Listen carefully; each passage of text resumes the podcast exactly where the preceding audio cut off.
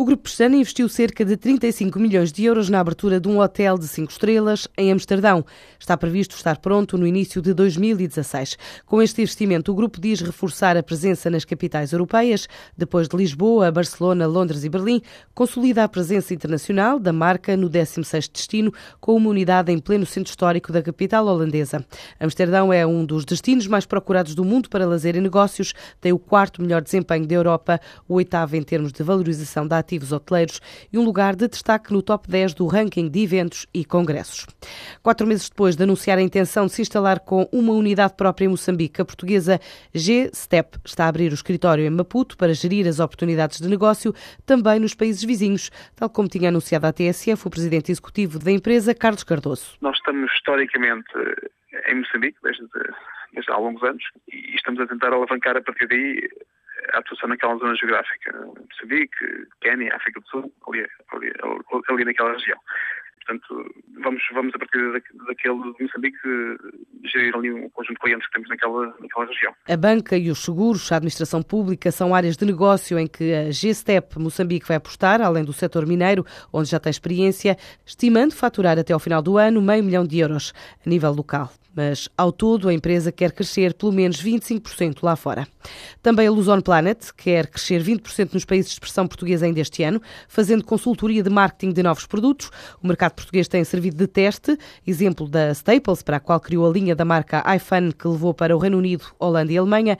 Agora, Angola, Cabo Verde e São Tomé e Príncipe são países onde a empresa pretende reforçar o negócio com produtos tecnológicos. Reservou este primeiro trimestre para lançar uma novidade no mercado, apresentada por Vitor Rosa, o fundador da empresa. O produto é uma lâmpada que sincroniza por Bluetooth aos nossos eh, equipamentos móveis, portanto, seja um smartphone, seja um tablet, esta lâmpada permite-nos sincronizar por Bluetooth. É uma, é uma marca que não está em Portugal e está em muito poucos países na Europa, portanto, nós vamos lançar em Portugal, sempre com perspectivas depois com o que fazemos. Portanto, fazemos os testes em Portugal pela dimensão do mercado, estamos o modelo comercial e depois ajudamos o nosso parceiro fabricante, portanto o detentor deste produto, desta lâmpada, desta marca, a chegar a outros países. Vai-nos permitir estar em casa confortavelmente sentado no sofá, ligar e desligar a lâmpada do candeeiro, regular a intensidade da luz, eh, mudar a cor dessa luz e até colocar a luz a buscar ao som da nossa música preferida que está na nossa playlist. Portanto, é uma lâmpada da marca Lumen. Gostaríamos muito que no final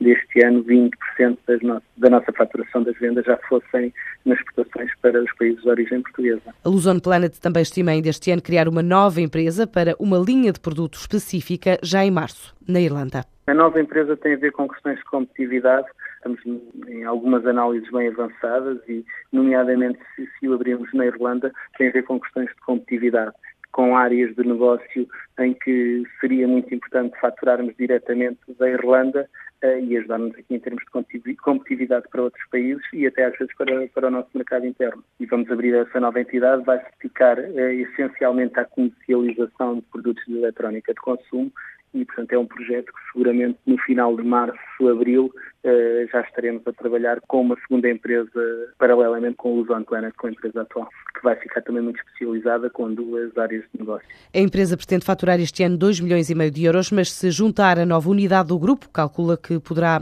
somar mais 1,2 milhões de euros ao volume total faturado.